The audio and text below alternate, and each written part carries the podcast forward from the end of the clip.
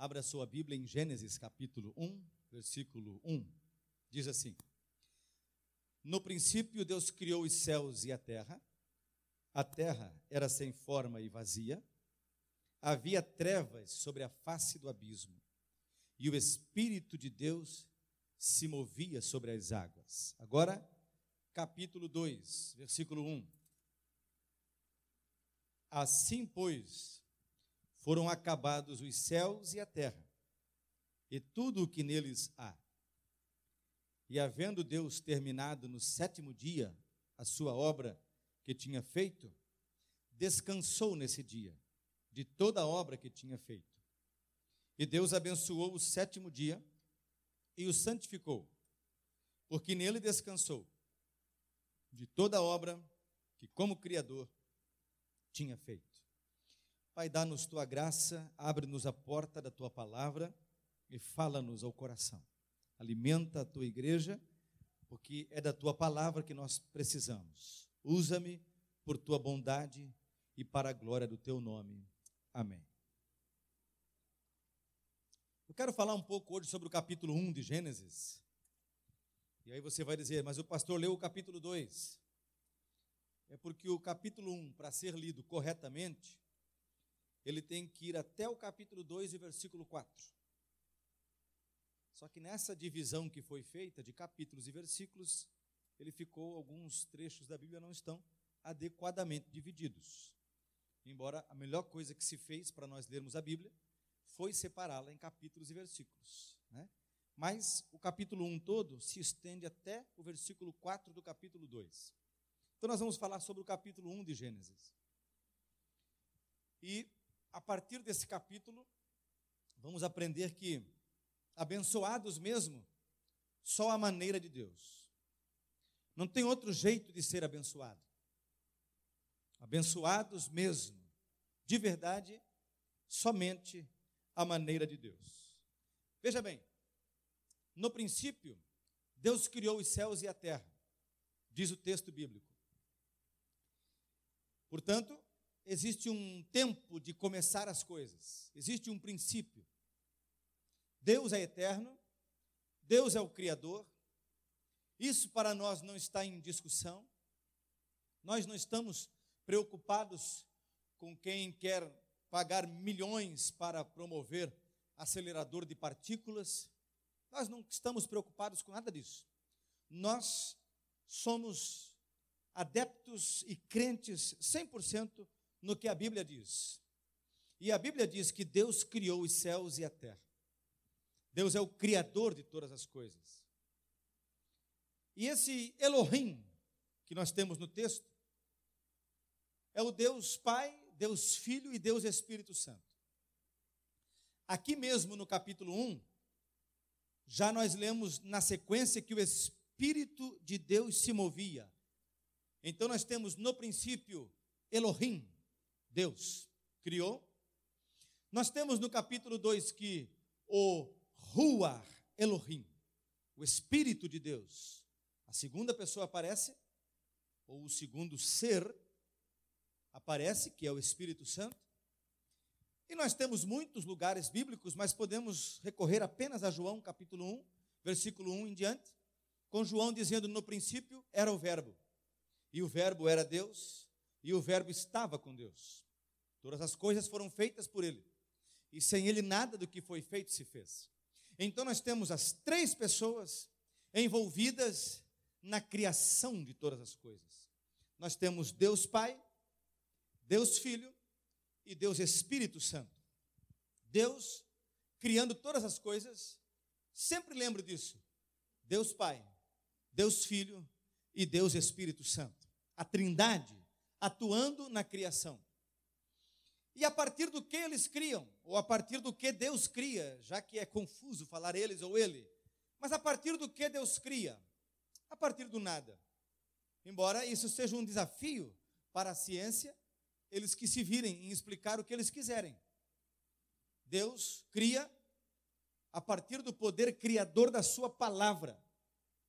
A palavra de Deus é o único elemento criacional, criativo, criador que aparece no texto. E Deus disse: e assim se fez. E Deus disse, e assim se fez. E Deus disse, e assim se fez. Portanto, Deus faz surgirem as coisas a partir do poder da Sua palavra. A palavra de Deus é que tem poder. A palavra de Deus é que cria as coisas. A palavra de Deus é que promove as coisas. É diante disso que nós estamos. Aparecem no texto algumas coisas com as quais eu não quero, é, eu não quero ser relapso, eu quero ser diligente nelas. Primeiro, cinco vezes você vai ler que Deus viu que era bom. Cinco vezes você vai ler no texto que Deus olhou para o que fez e disse que era bom. Então nós já temos aqui uma primeira revelação do caráter de Deus. Todas as coisas que Deus faz são boas. Tudo o que Deus faz é bom. Nada que vem de Deus é ruim. E aqui nós precisamos gastar algum tempo. Por exemplo, quando nós lemos Romanos capítulo 8, a partir do versículo 28, todas as coisas cooperam para o bem daqueles que amam a Deus, dos que são chamados segundo o seu propósito. Todas as coisas cooperam para o bem. Como pode ser isso? Um câncer, uma fatalidade, uma morte, uma doença, uma tragédia. Como pode ser que essas coisas cooperem para o bem? Eu não sei bem como te explicar o como isso se dá. O que eu posso dizer é que na mão de Deus, trevas e abismo são matéria-prima para o paraíso. O que eu posso dizer é que Deus é capaz de olhar para um, uma coisa qualquer que não se sabe denominar adequadamente. A Bíblia diz que havia trevas sobre a face do abismo, é disso que se trata. E olhando para isso que não é nada, que não tem forma, que está vazio, Deus é capaz de, a partir disso, que a gente chama de estado caótico, a partir do caos, Deus é capaz de, com uma palavra, fazer surgir a luz. A partir do caos, Deus é capaz de, com uma palavra, fazer surgir o firmamento. A partir do caos, Deus é capaz de fazer surgir o grande luzeiro, o sol, e o menor luzeiro, a lua, e organizá-los para que um governe o dia e outro governe a noite. A partir da sua palavra, Deus é capaz de dizer: você vai organizar as estações. E haverá as estações na terra enquanto houver terra, porque Deus, a partir da Sua palavra, pegou o que era caótico, o que era nebuloso, o que eram densas trevas, o que era um abismo informe e vazio, e transformou na criação do paraíso. Então eu creio que todas as coisas em Deus cooperam para o bem daqueles que o amam. Deus é capaz de transformar maldição em bênção, perda em ganho, tragédia em triunfo. Deus é capaz de fazê-lo. Deus pode fazer isso. E ao fazer, Ele sempre fará coisas boas. Outra coisa, você é bom, porque foi Deus quem fez você. Você é imagem e semelhança de Deus. Você não é um erro. Você não é um problema de administração familiar. Você não é um equívoco que por acaso aconteceu e apareceu aqui. Você foi feito pelas mãos do Criador. Você foi feito à imagem e semelhança do Criador. E se tem uma coisa que essa geração atual tem que aprender, é olhar para Deus e reconhecer em Deus o supremo Criador da humanidade e, portanto, de mim mesmo. E, portanto, parar de acreditar nos padrões que outros definem para mim e não Deus. Ninguém tem direito de dizer para você se você é gordo ou magro, alto ou baixo, preto ou branco, rico ou pobre, bonito ou feio.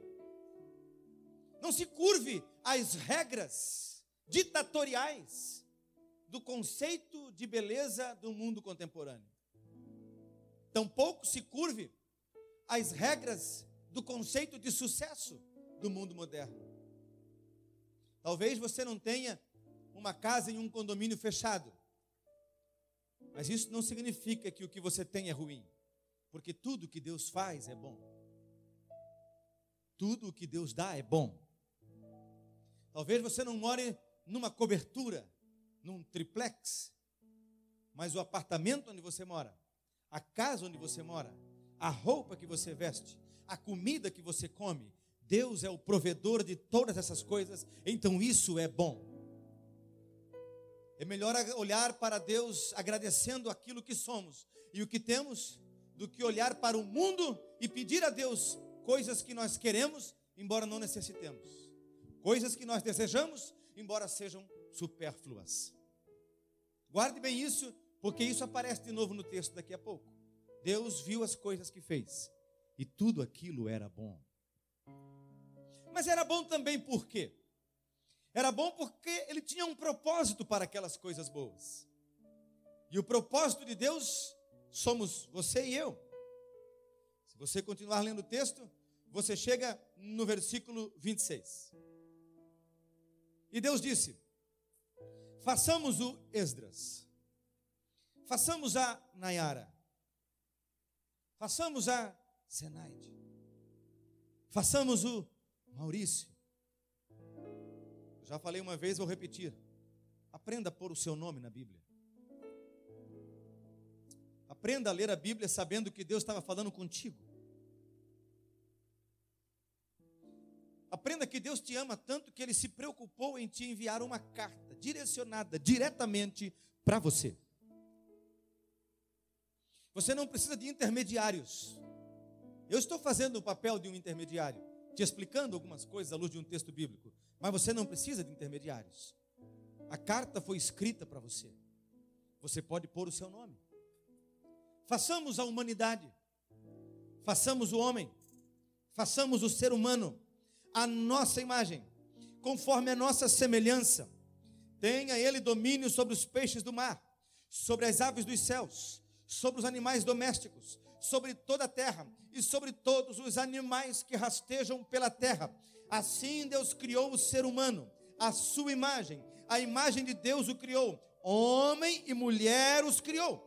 E Deus os abençoou e disse: Sejam fecundos, multipliquem-se, encham a terra e sujeitem-na, tenham domínio sobre os peixes do mar, sobre as aves dos céus e sobre todo animal que rasteja pela terra e Deus disse ainda: Eis que lhes tenho dado todas as ervas que dão semente se acham na superfície de toda a terra, e todas as árvores em que há fruto que dê semente. Isso servirá para alimento de vocês e para todos os animais da terra. Agora, o finalzinho do versículo 31. Deus viu tudo o que havia feito e eis que era muito bom.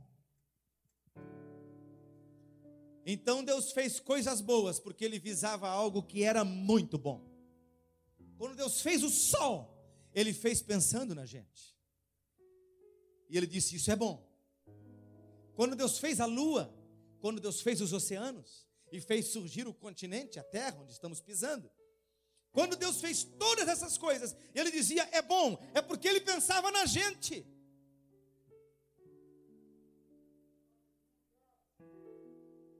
Estava pensando exatamente em você. Quem vai usar o sol serão meus filhos. Tem que ser coisa boa. Quem vai precisar da lua serão aqueles que eu vou criar a minha imagem e semelhança. Tem que ser coisa boa. E Deus fez as coisas boas, pensando naqueles sobre quem ele diria: é bom demais, é muito bom. Eugene Peterson traduz: é excelente. por isso que eu acho interessante quando Jesus diz: peçam, e vos será dado. Porque eu tenho a impressão de que o que Jesus está fazendo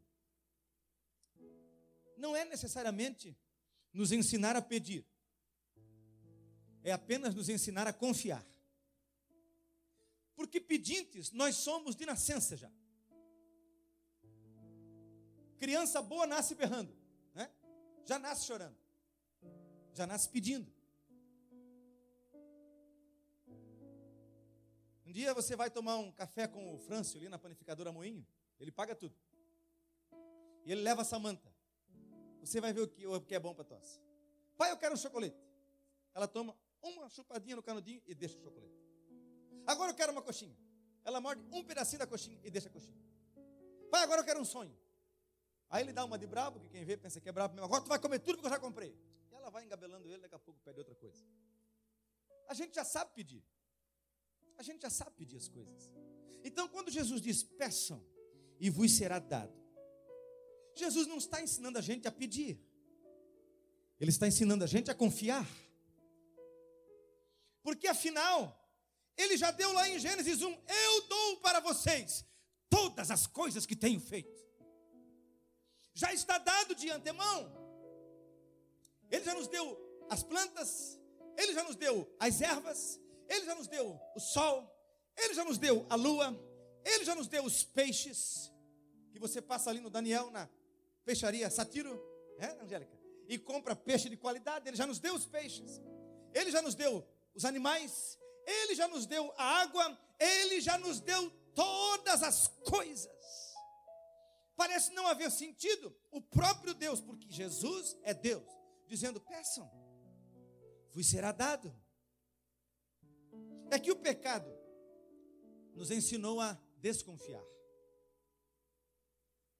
Aquele Deus que vinha pela viração do dia e caminhava e conversava e brincava e se divertia com Adão e Eva, aparece no jardim e tem que chamar por eles. Onde é que vocês estão? O pecado criou uma separação. E o pecado é justamente a incredulidade, a incapacidade de crer.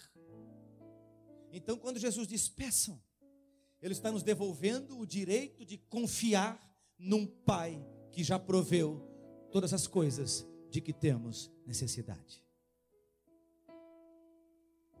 O pecado faz muito menos sentido quando você pensa nisso. Porque a questão não é do que Adão foi restringido. A questão é tudo que ele ganhou.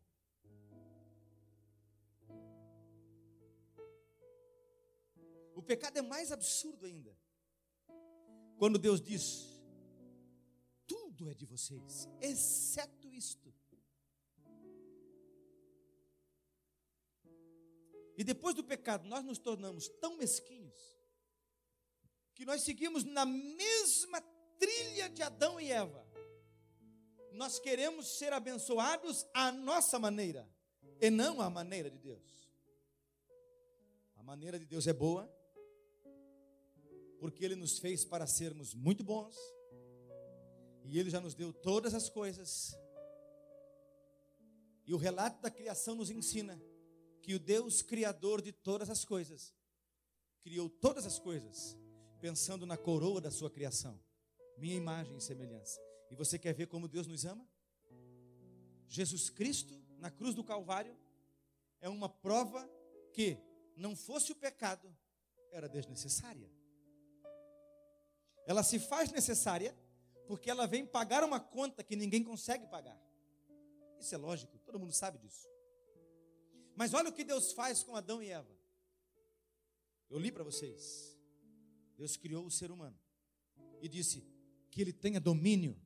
Por que você anda deprimido, com a cabeça escondida por aí? Por que você anda curvado diante das pressões da vida? Se Deus te fez para ter domínio sobre as coisas. Tenha ele domínio. E aí ele relata sobre os peixes do mar, sobre as aves dos céus, sobre os animais domésticos. Tenha ele domínio. Assim, Deus criou o ser humano, a sua imagem. A imagem de Deus os criou. Homem e mulher os criou. O que querem fazer os homens? Tornar-se mulheres. O que querem fazer as mulheres? Tornar-se homens. A questão não é o que o homem não pode ser ou fazer. A questão é tudo que Deus deu ao homem. E ele resolve botar na cabeça que ele nasceu um corpo de homem, mas com alma de mulher. É a mesma coisa que Adão fez. A questão não é se a mulher pode ou não pode, vai ou não vai, deve ou não deve. A questão é que ela resolveu que ela é uma alma de homem num corpo de mulher, alguém errou nela. É a antiga rebelião do paraíso. É a mesma coisa. Então nós invertemos as coisas e ficamos perguntando: por que tanta infelicidade? Por que tanto sofrimento? E aliás, eu sei que eu, diante de alguns olhos, sou visto agora como preconceituoso. Mas não se trata de preconceito. Se trata de um conceito bíblico. Homem e mulher os criou. Você quer ver como ele nos ama? O que é ser abençoado por Deus? Eu já defini isso uma vez aqui na igreja. Dei alguns textos bíblicos. Hoje não vou tomar tanto tempo. Mas um dos conceitos de Deus nos abençoar está aqui nesse texto. Ele diz: encham a terra, multipliquem, mas ao dar a tarefa, Ele nos habilita a cumpri-la.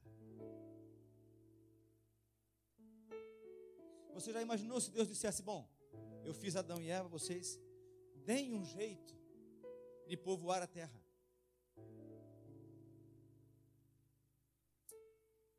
Mas ele faz os dois fecundos. De quem vem? De quem é a bênção?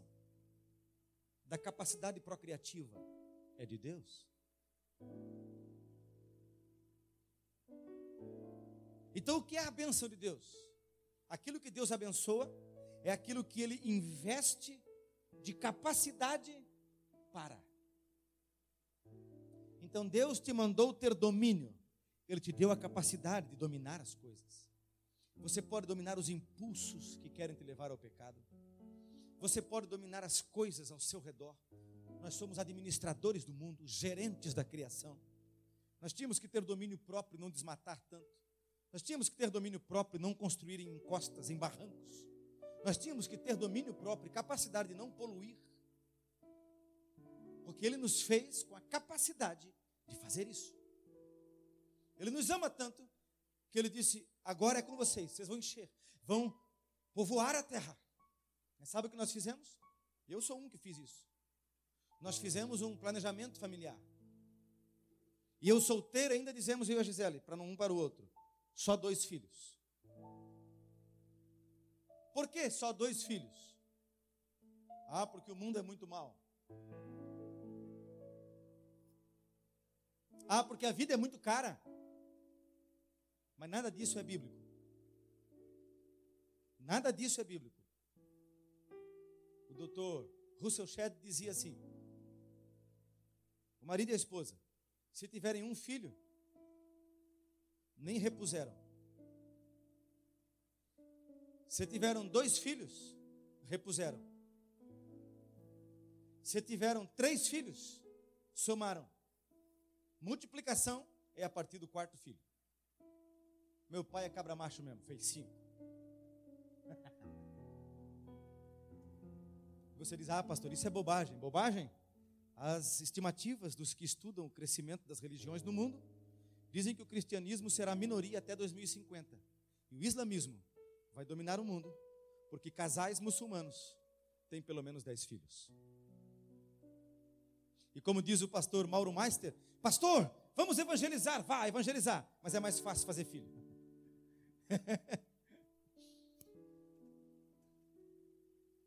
é um preceito bíblico, mas nós somos covardes, nós somos negligentes e desobedientes, e nós temos um ou dois filhos. Embora Deus nos tenha abençoado para termos capacidade de multiplicar. Os olhos de vocês me deixam preocupados por um lado e satisfeito por outro. Preocupado porque eu não sei se não vai sair gente daqui dizendo, bora multiplicar. Satisfeito porque eu sei que você está entendendo a palavra de Deus.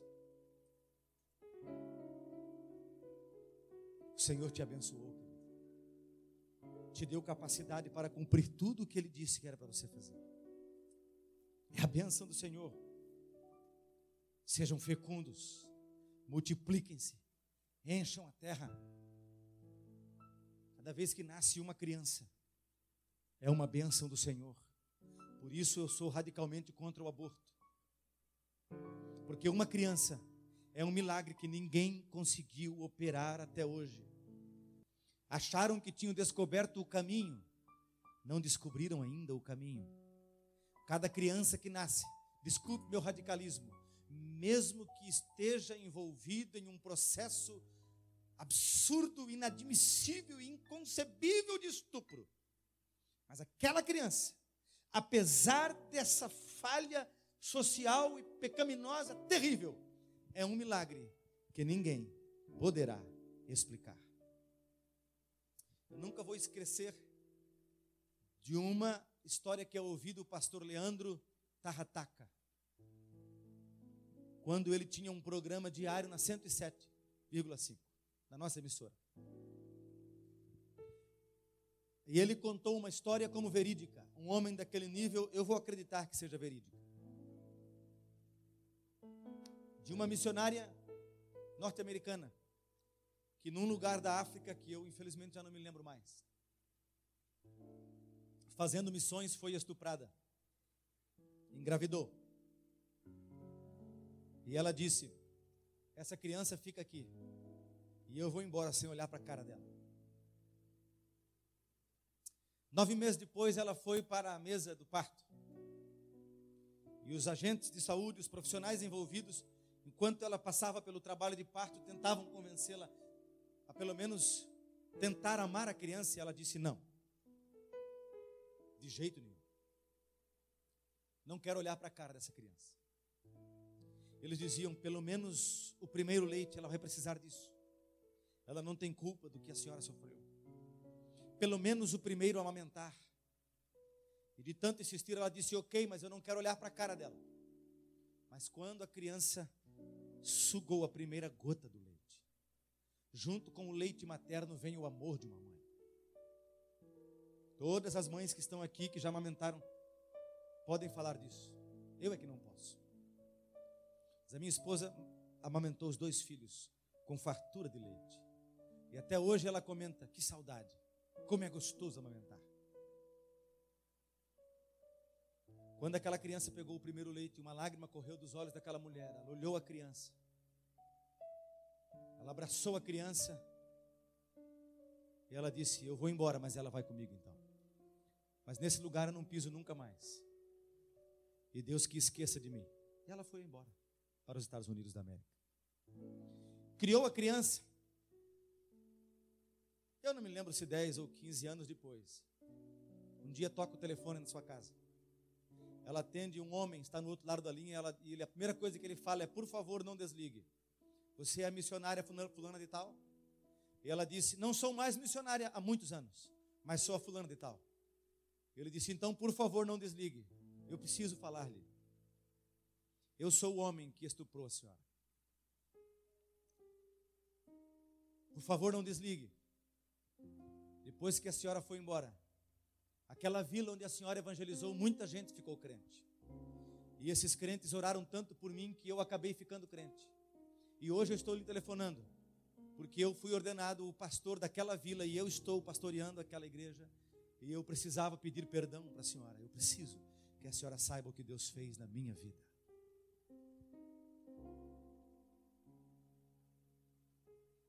Quando Deus abençoou os homens e as mulheres, Ele disse: Sejam fecundos, eu garanto a procriação para vocês. Eu ponho em vocês o dom da vida. Eu dou a vocês o dom da vida. As pessoas se matam por causa de dívida. A dívida é um atestado, muitas vezes, da minha própria incapacidade administrativa, pessoal. As pessoas se matam porque não conseguem emagrecer ou porque não conseguem corpar, ficar fortes e bonitos. As pessoas se matam porque não conseguem ascender a carreira. As pessoas entram em depressão por questões as mais diversas, algumas delas muitas vezes orgânicas, do próprio organismo. Mas bastaria lembrar que Deus lhe deu o dom da vida. Olhar todos os dias para o sol da manhã e dizer graças, Senhor, porque só tu poderias fazer isso. Ele nos abençoou com o dom da vida. Então a bênção de Deus passa por esses caminhos que parecem tão ilógicos, tão irracionais, mas nós só precisamos crer. Você não precisa saber ler hebraico para ler esse texto. Apenas creia. Apenas creia. O texto diz que é assim. E por último, a Bíblia diz que foram acabados os céus, a terra e tudo o que neles há. E havendo Deus terminado no sétimo dia a sua obra que tinha feito, descansou nesse dia. Você vai morrer de tanto trabalhar. Não ponha a culpa em Deus.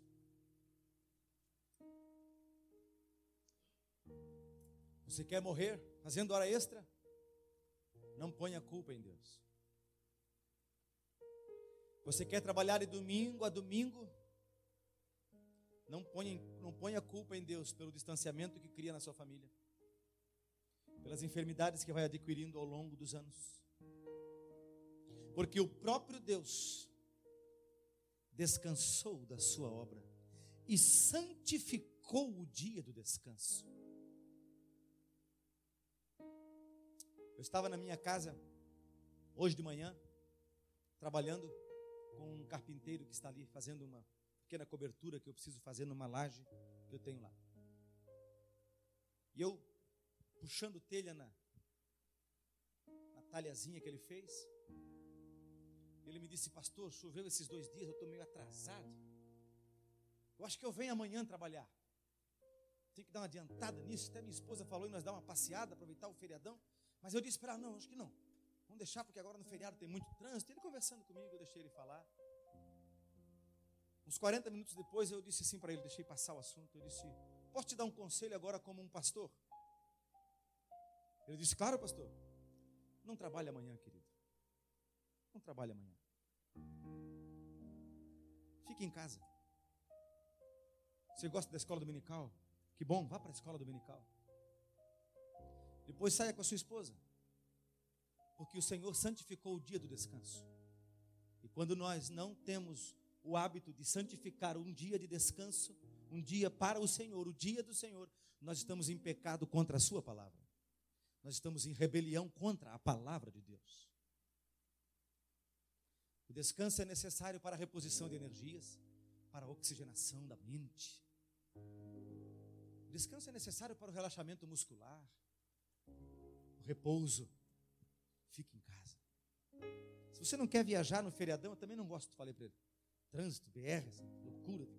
Mas então descanse. Aí ele balançou a cabeça e disse: O senhor tem razão, pastor.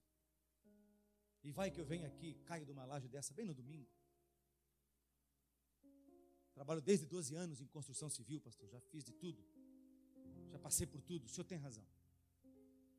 Um dia mais, um dia menos. Então deixa eu dizer bem sério para você. Quando eu prego como um pastor itinerante, quando eu viajo,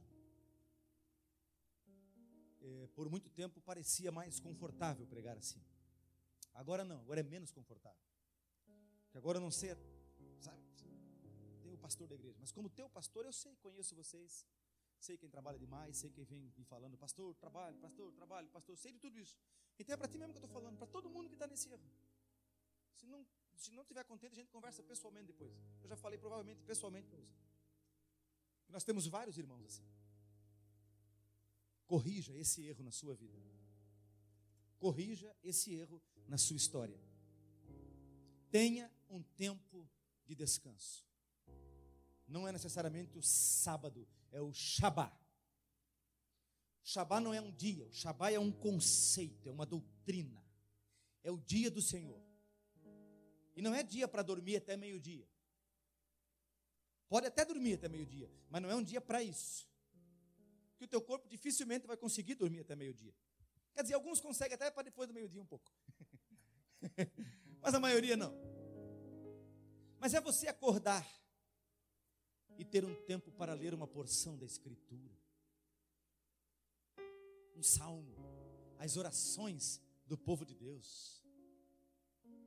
É um tempo para você, se tem filhos pequenos, chamá-los e ler para eles. É um tempo para você sentar com seus filhos, sejam adolescentes ou jovens, e contar um pouco das suas histórias de infância, de adolescência, e com as tuas experiências eles estão aprendendo. É um tempo de você tomar um café mais demorado com a sua esposa e fazer uma oração de gratidão pela refeição.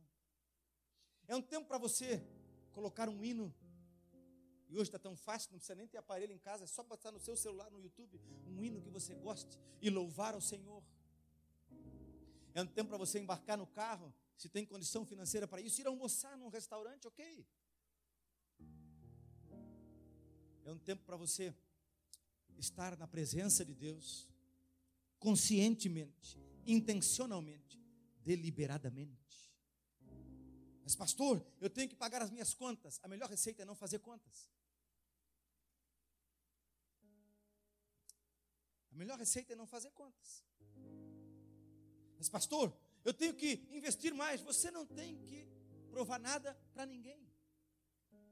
Invista mais a longo prazo. Não sacrifique um conceito bíblico em nome de uma ambição humana.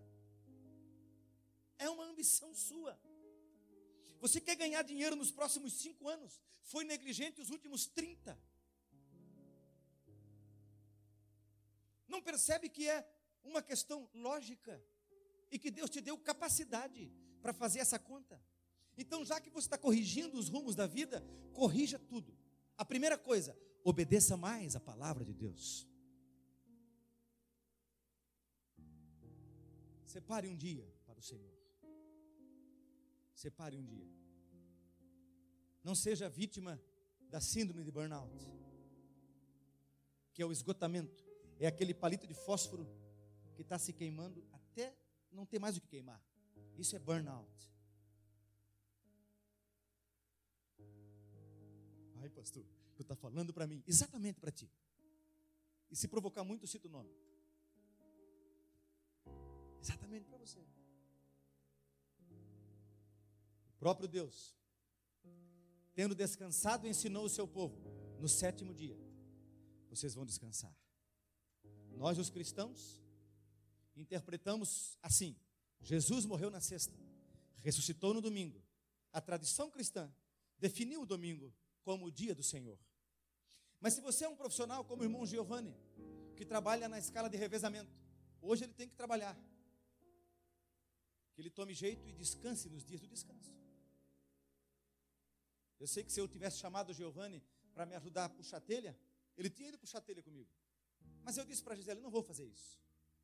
É o dia do descanso dele. Eu sei que é um companheirão. Se eu chamar, ele vai lá me ajudar e eu preciso de ajuda. Mas é o dia da folga dele. É o dia do descanso dele. E eu não vou ser culpado, é no meu pensamento, de manchar o dia do seu descanso. Aí puxar corda, quem manda não estudar.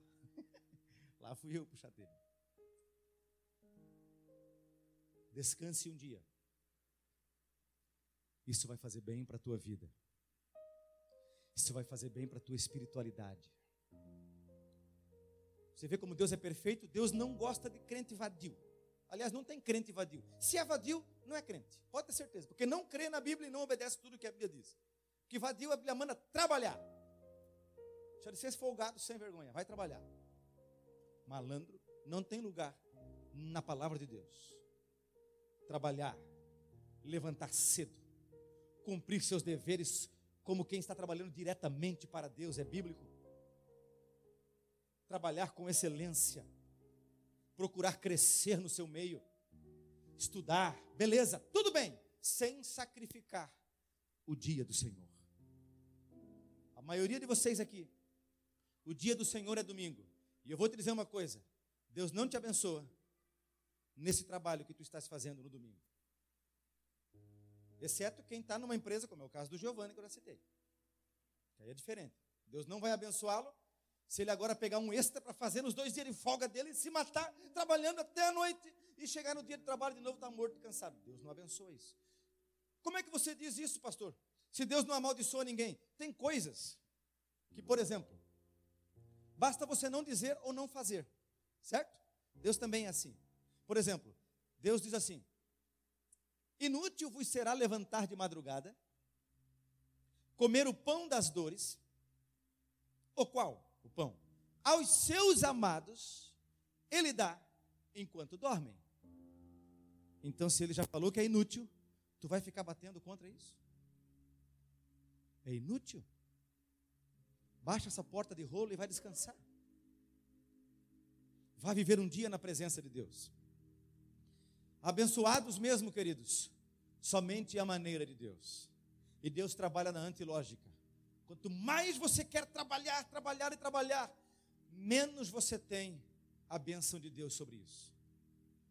Quanto mais você organiza a sua vida e deixa claro, o que eu fiz até hoje fiz, agora vou descansar, vou viver na presença de Deus este dia, não que os outros dias eu andei? Mas agora uma, uma separação intencional de um tempo consagrado ao Senhor, dado a Ele, a minha família, ao meu repouso, ao meu tempo de, de, de Shabá, e basta a cada dia o seu próprio mal. Vem em mim segunda-feira, que nós se agarramos depois. Porque daí o Senhor é contigo, por onde quer que tu andes a sua boa mão está estendida sobre a tua vida. Pastor, não vamos ter problema? Vai, mas você estará revigorado para enfrentar os problemas. O descanso te dá até a capacidade de criar uma estratégia para resolver um problema que na sexta ou no sábado não conseguia responder, mas por ter descansado, respirado, relaxado, conversado com quem ama, dado um tempo para quem quer estar perto de você e aproveitado para cultuar a Deus e estar na igreja, estar com os irmãos e aproveitado, enfim, o tempo para viver em consagração, em devoção a Ele. Na segunda-feira você diz: esta é a gênese dos céus e da terra. Quando foram criados, quando o Senhor Deus os criou.